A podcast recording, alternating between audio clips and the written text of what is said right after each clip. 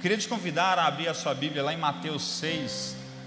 Hoje nós vamos estudar lá Mateus 6, do verso 25 em diante.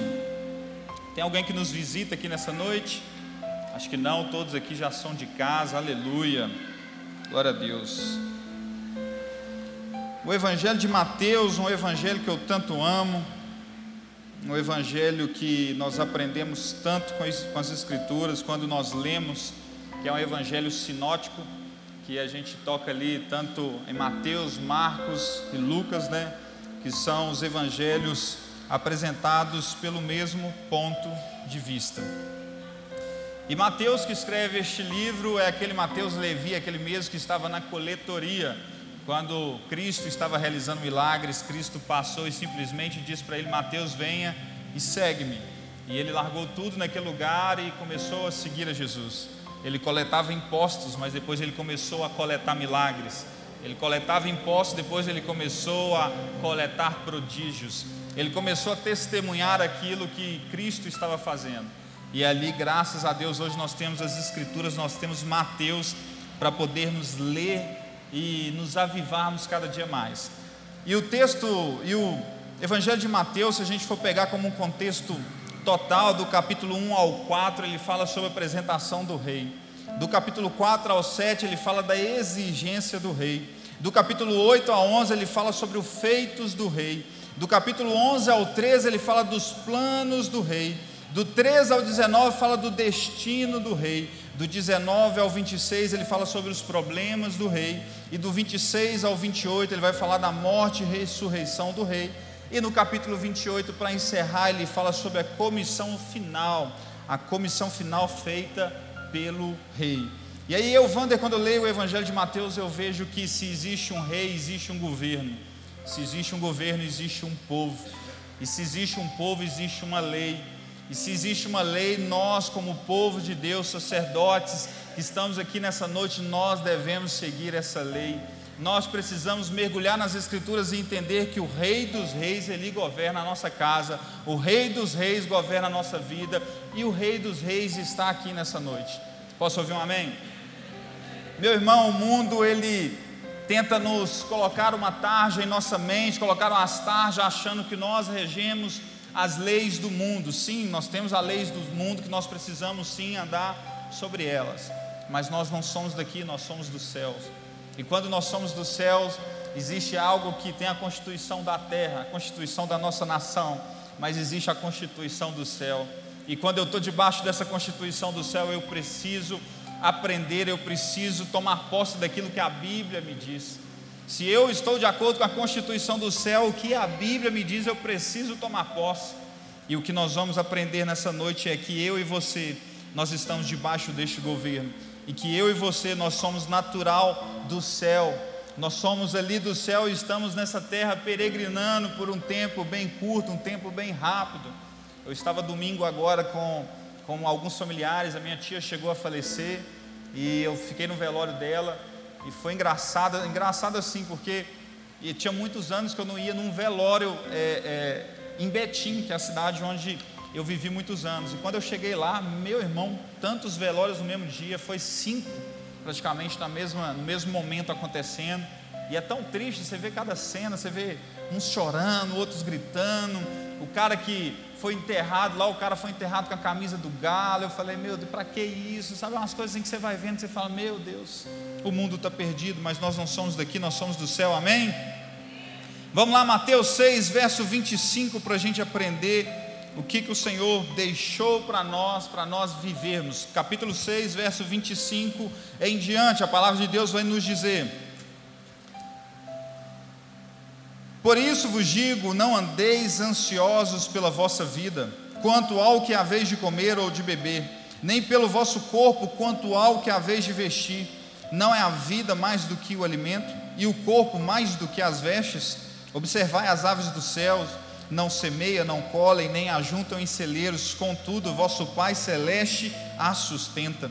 Porventura não valeis vós muito mais do que as aves? Qual de vós, por ansiosos que estejam, pode acrescentar um côvado ao curso da sua vida. E por que andais ansiosos quanto ao vestuário? Considerai como crescem os lírios do campo, eles não trabalham nem fiam. Eles, contudo, vos afirmo que nem Salomão, em toda a sua glória, se vestiu como qualquer um deles. Ora, se Deus veste assim a erva do campo, que hoje existe e amanhã é lançada no forno, quanto mais a vós outros, homens de pequena fé. Verso 31. Portanto, não vos inquieteis dizendo que comeremos, que beberemos, ou com que vós vestiremos, porque os gentios é que procuram todas estas coisas, pois vosso Pai Celeste sabe que a necessidade de cada uma delas. Feche os seus olhos, deixe eu orar nessa noite. Pai, nós agradecemos, Deus, mais uma vez por lermos a tua escritura, lermos um livro sagrado, um livro que mexe com a nossa estrutura e que nos impulsiona a caminhar, nos impulsiona a fazer aquilo que muitos têm desistido de fazer. Obrigado, Jesus, por essa noite, obrigado por esta quarta, obrigado por esta semana.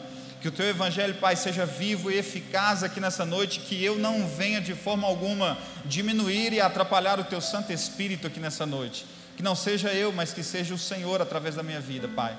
Eu agradeço pelo teu pelo privilégio de poder estar aqui nessa noite, em nome de Jesus. Amém. Aleluia. Quando nós lemos aqui Mateus 6, no verso 25 em diante, nós conseguimos observar algo que mexe com a minha estrutura a respeito de um Deus, um Deus que provê. Repete comigo: um Deus que provê. Um Deus de provisão.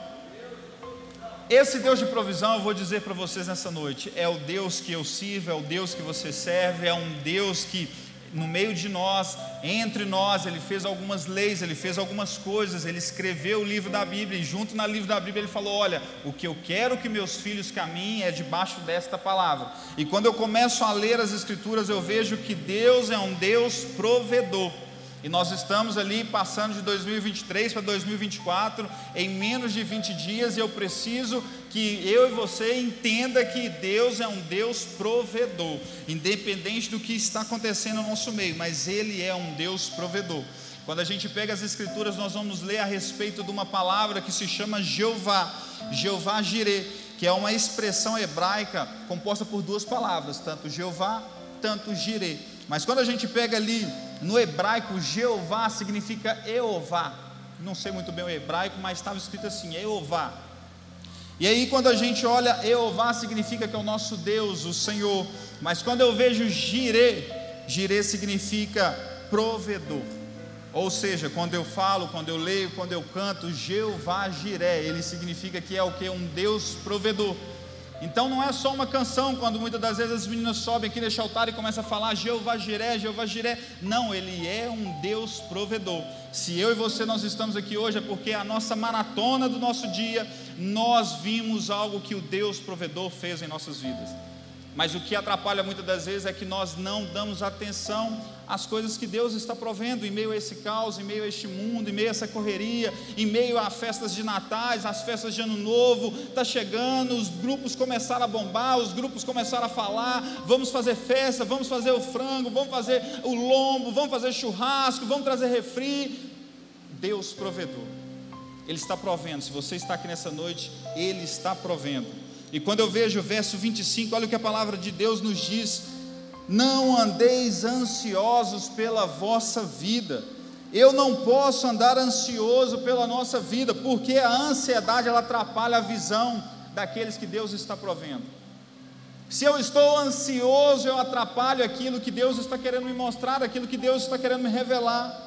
Quantas pessoas eu tenho conversado e têm falado comigo, Wander, mas eu não vejo Deus fazendo e aquela mesma pessoa tomou café da manhã, aquela mesma pessoa tomou, jantou, aquela pessoa almoçou, aquela pessoa se vestiu, aquela pessoa trocou de roupa. Deus está provendo. Como que no final do dia eu viro e falo que Deus não está falando comigo? Como no final do dia eu falo que Deus não tem feito nada para mim, sendo que Deus está provendo em todo o tempo? E a ansiedade é um desejo de apressar todas as coisas da vida. Toda vez que a gente vê alguém ansioso, é alguém que está com aquele anseio, aquela vontade, aquele desejo, aquilo que muitas das vezes vai cutucando o nosso coração para a gente alcançar, para a gente apressar alguma coisa das nossas vidas. A ansiedade é o que faz a gente muitas das vezes comer um alimento cru. Quem já ouviu aquele, aquele termo que muitos de nós falamos, o apressado come E quantas vezes alguém já comeu algum alimento cru aqui? Levanta a mão. Então não é só eu. Tem hora que eu cismo de ser um masterchef, começo a fazer uns bolos lá e eu não confio muito do tempo do forno e pensa que não, eu falo, tá na hora, tá bonito o bolo, eu tiro o bolo, quando eu tiro o bolo, o bolo estava alto, de repente o bolo murcha. O apressado come cru. Quantas das vezes a gente está ali no churrasco querendo fazer uma carne e de repente eu vou falar assim: não, essa carne já está no ponto, e quando eu vou tirar a carne não está no ponto. O apressado come cru. A ansiedade é o momento que a gente quer fazer com aquilo aconteça o mais rápido possível. Arroz, meu irmão, aprendi a fazer arroz tem um tempo atrás e o arroz é um mistério, porque se você tiver pressa, você vai comer um arroz junto, venceremos. Quem já comeu um arroz junto, venceremos. É a pressa. A pressa é inimigo da perfeição, essa é a ansiedade, a ansiedade de almoçar, a ansiedade de sair para trabalhar, a ansiedade de correr, a ansiedade de levar os meninos para o colégio, a ansiedade para ir para a igreja, a ansiedade de pregar, a ansiedade de louvar, a ansiedade de ir para o som, a ansiedade de servir no diaconato. A ansiedade faz com que nós venhamos a tropeçar e não ver os milagres que Deus está realizando na nossa vida. Deus é um Deus provedor. Deus é um Deus que provê e que eu e você nós precisamos parar de correr contra o tempo. O apressado come cru, meu irmão. E eu me lembro de uma história que eu estou vendo todo mundo muito quietinho aqui. Eu vou, vou contar um caso. Eu estava, certa vez foi no nascimento da minha filha, da Manu, a segunda. Aí eu, visitando ela no Otaviano Neves, e fui um dia, foi dois dias, no terceiro dia eu lembro que eu fui sair de casa, era num momento em que o sol estava muito forte. Fui de ônibus, peguei metrô, dois ônibus, metrô, saí lá de Betim na época, e quando eu cheguei no hospital, eu cheguei todo suado, todo ensopado, doido para mim beber uma água. Eu estava assim, pingando, sabe quando a garganta nossa está seca? Cheguei naquele hospital. E quando eu cheguei naquele hospital, eu vi a Rebeca, mal, mal cumprimentei ela, vi a Manu, falei que linda, eu vi um copo de água, eu simplesmente peguei aquele copo de água e bebi. De repente a Rebeca começou a rir, ela falou: Para com isso, para com isso. Eu falei: O que, que aconteceu? Ela falou: Essa é a água que eu tenho limpado o cocô da Manu. Essa é a água que eu estou passando algodãozinho, a água morna. Porque eu falei: Essa água está meio quente, por que, que ela está morna? Ela falou: Essa é a água do cocô da Manu. Na nossa vida está sendo assim, irmão. Nós estamos tanto na correria, nós estamos esquecendo de esperar, porque aquele que espera vai alcançar, aquele que espera o Senhor vai prover, aquele que confia o Senhor vai prover. Em meio às lutas, em meio às batalhas, o Senhor vai prover. Talvez você está aqui nessa noite e o horário já está correndo, glória a Deus, já tomou café da manhã, já almoçou, já jantou, já trocou de roupa, já trocou de sapato, já trocou de tudo que tinha que trocar, e você está aqui hoje, você precisa entender que Deus proveu tudo que você tem hoje. Ah, eu estou murmurando, ah, minha vida está difícil, eu não consigo mais, ah, final do ano está chegando, ah, luta, meu irmão, chega Natal, Ano Novo, eu sei como é que é. Todo mundo já começa, peraí, Natal passado eu passei com essa camisa, não posso passar com a mesma camisa. No ano novo eu passei com essa roupa, todo mundo sabe que eu passei com essa roupa. A dica, vou te dar uma dica: vai para o fundo da foto, meu irmão. Mesmo que a roupa você já usou 10, 30 vezes, vai para o fundo da foto, só não fica na frente, acabou. Eu fico vendo um povo que viveu maravilhas ali no deserto, murmurava, e às vezes eu e você nós estamos vivendo dessa mesma forma, nós estamos murmurando, nós estamos reclamando das coisas e não estamos vendo o que, que Deus está fazendo em nosso meio. Isso me leva a um testemunho de um homem que ele certa vez ele é um cara muito rico. E ele já tinha tudo que ele já pudesse conquistar na vida, dinheiro, fama, carro, casas, ele já tinha conquistado.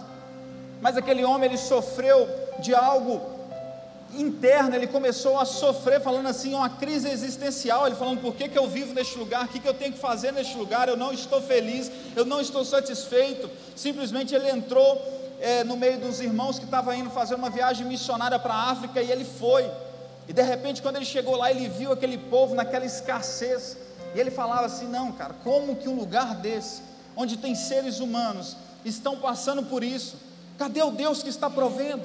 Ele começou a questionar Deus. Ele falou: não, eu não acredito em Deus porque esse povo está sofrendo. E de repente ele chegou, ele viu uma senhora, uma senhora, ela estava com uma corda amarrada no estômago. E ali ele olhou e ele começou a chorar, aquela senhora ela não enxergava, e quando ele chegou perto dela, ele tocou no braço dela e falou: Minha senhora, que está acontecendo? Ela foi, começou a contar: Olha, eu não enxergo tem tantos anos, olha, eu estou sem comer já tem tantos dias. E ele olhou para ela e falou assim: Minha senhora, como que você ainda acredita em Deus? Ele deu um alimento para ela, ele deu algo de beber para ela, ela começou a chorar e ela, obrigado meu Deus, obrigado meu Deus, e ele não aguentava, ele virou para ela e falou assim: Minha senhora, eu não consigo, eu vou te questionar, mas como você consegue crer em Deus em meio a essa circunstância? E ela disse para ele, falou, moço, ontem mesmo eu estava no meu quarto, eu ajoelhei e orei ao Senhor e falei, pai, eu não aguento mais, traga uma refeição, traga um alimento, traga um líquido que eu não aguento mais. E o Senhor respondeu a minha oração e hoje você está aqui. Falou com esse jovem que estava vivendo uma crise existencial. E naquele momento ele viu os olhos dela chorando em lágrimas e ele entendeu realmente: Deus proveu. Deus provê. E se eu e você, meu irmão, nós estamos aqui, vamos começar a ser grato porque Deus está provendo e eu e você não está vendo. Deus está provendo, eu e você não está vendo. Olha só para vocês verem, gente, no meio do deserto, o que aquele povo passou, o que aquele povo mergulhou, o que aquele povo aprendeu, e mesmo assim eles murmuraram.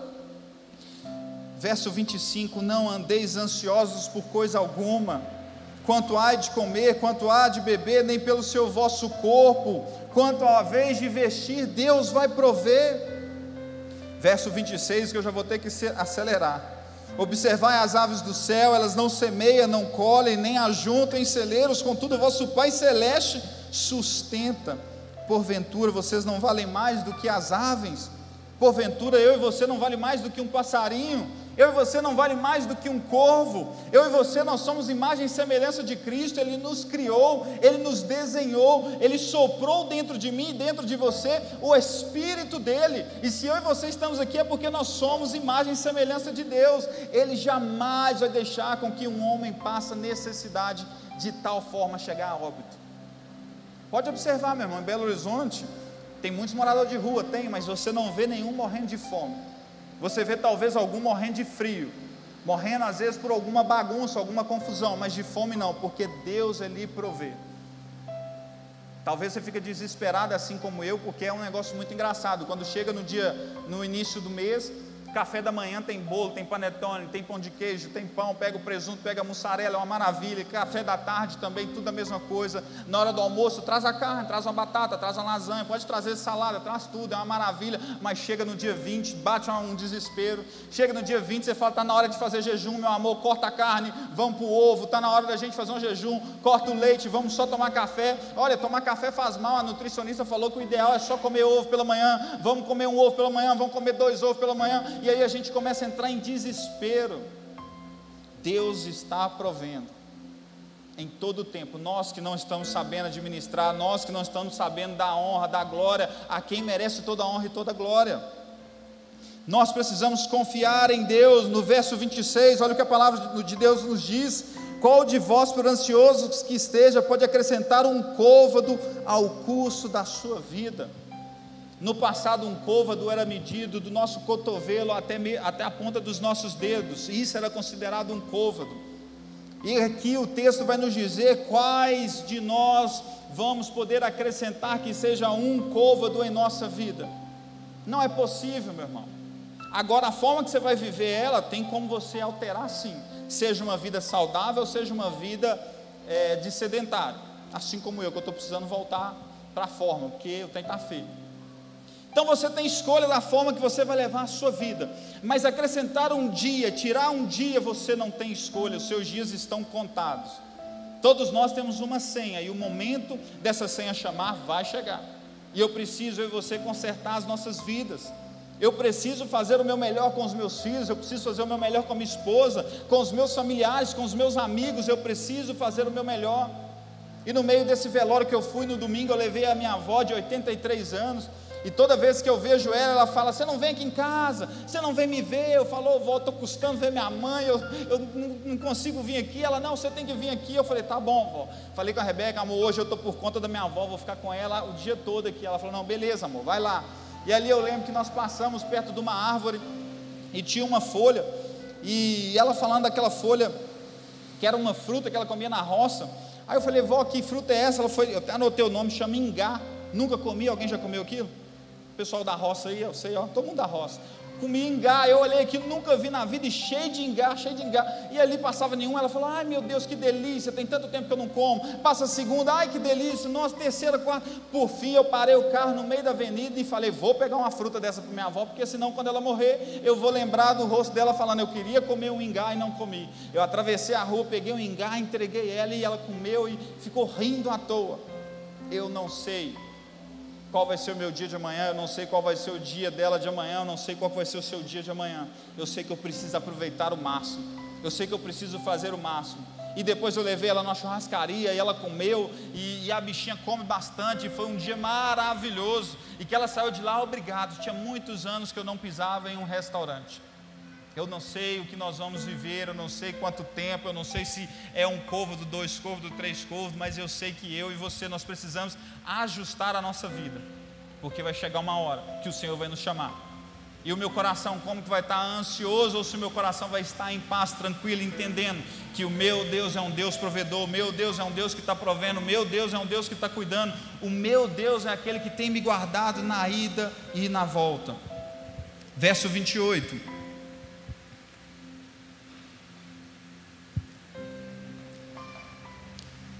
Por que andais ansiosos quanto ao vestuário? Considerai como crescem os lírios do campo, eles não trabalham, nem fiam. Eu, contudo, já vou adiantar.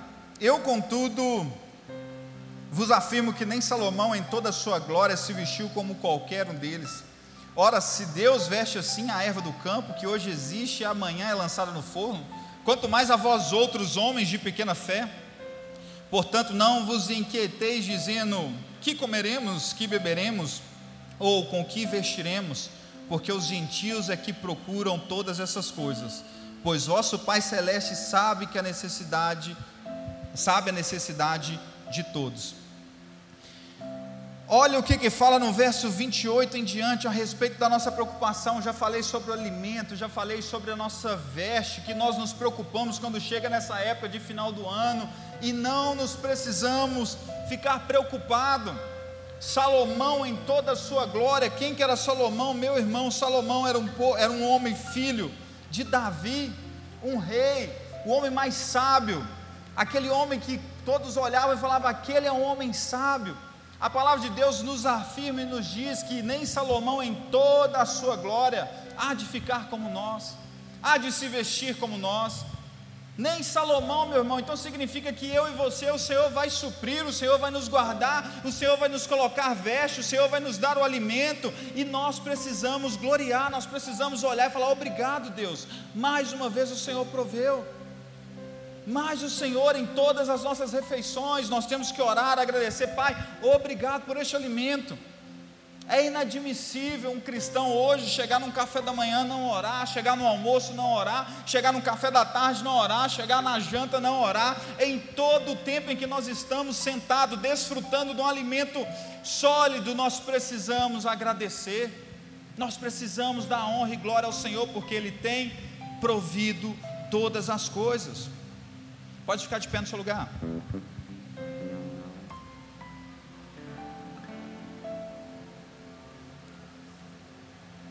E olha o que, a palavra de Deus nos diz sobre os gentios. Fala aqui, ó, 31. Porque não vos inquieteis dizendo que comeremos, que beberemos, ou com que nós vestiremos. Porque os gentios é aqueles que procuram todas estas coisas pois vosso Pai Celeste sabe que necessitamos de todas elas. Quando Deus escreve isso por intermédio ali de Mateus, guiado pelo Espírito de Deus, quando Mateus escreve esse texto, o que me chama a atenção é que em todo o tempo ele fala, olha, sobre os gentios e com isso faz uma inferência a respeito dos judeus. Mas os gentios era aquele povo que não tinha aliança com Deus. O povo gentil que ficava pensando nessas coisas: o que, que eu vou comer, o que, que eu vou beber, o que, que eu vou vestir. Mas nós que somos filhos, nós que temos aliança com Deus, porque Jesus nos conectou a essa aliança eterna, eu e você nós não precisamos andar ansiosos. Nós precisamos entender, Deus está guardando, Deus está cuidando, Deus vai prover, por mais que o barco pareça que vai afundar, por mais que às vezes as contas vão chegando, por mais que os boletos vão chegando, chega um momento que nós temos que olhar para o boleto e falar: opa, acalma teu coração, acalma teu coração, boleto, que eu vou resolver seu caso. Chega um momento na nossa vida que nós temos que olhar para o boleto e falar: calma, boleto, o seu momento vai chegar, mas eu tenho um Deus que Ele vai prover. Deus vai prover. Está chegando o Natal, está chegando o Ano Novo. Eu sei que talvez bate um desespero. Ah, amigo oculto, ah, minha família está me chamando para isso, está me chamando para aquilo. Vai para o seu secreto e fala: Deus, eu sei que o Senhor está provendo. Por mais que os meus olhos físicos não estejam vendo, mas os meus olhos espirituais estão vendo aquilo que o Senhor já fez e aquilo que o Senhor vai fazer. E para terminar, olha o que, que o Senhor nos diz, porque tudo isso nós precisamos sim ver com os nossos olhos espirituais. Tudo isso nós precisamos ter fé, mas o Senhor nos deixa um alerta no, no verso 33, que ele diz assim: Olha, buscai, pois, em primeiro lugar o seu reino e a sua justiça, e todas essas coisas vos serão acrescentadas. Wander, você disse a respeito de vestiário, vestuário, você disse a respeito de alimento, você disse a respeito daquilo que Deus está provendo, mas existe aqui uma cláusula neste contrato e qual que é essa cláusula? A cláusula está lá no capítulo 6, no verso 33: Buscai em primeiro lugar o reino de Deus, e as demais coisas vos serão acrescentadas. 34 para finalizar. Portanto, não vos inquieteis com o dia de amanhã, pois o amanhã trará os seus cuidados. Basta ao dia o seu próprio mal. Aleluia, Jesus. Para viver tudo isso, eu preciso entregar a minha vida para Cristo. Para viver tudo isso, eu preciso trabalhar para Cristo. Para viver tudo isso, eu preciso buscar a Cristo. Muitos viram para mim e falaram, Wander, qual é o melhor horário de se orar? Qual é o melhor horário para nós fazermos um devocional? Qual é o melhor horário para a gente fazer aquele tempo de oração no nosso quarto? Eu respondo da seguinte forma: o que é primeiro tem que vir primeiro. Eu não sei como você levanta no seu dia, eu não sei qual é a sua rotina, mas o que é primeiro tem que ser primeiro buscai o reino de Deus, buscai a tua justiça, buscai o teu amor, buscai o teu ensinamento, busquei a tua palavra e o que vem primeiro precisa ser o Deus. Se você colocar Cristo no lugar que Ele deve estar em sua vida, em primeiro lugar, as demais coisas vos serão acrescentadas. Pode vir tempestade, pode vir luta, pode vir aflição, pode acontecer o que for, mas se você buscar o Senhor em primeiro lugar, as demais coisas vos serão acrescentadas.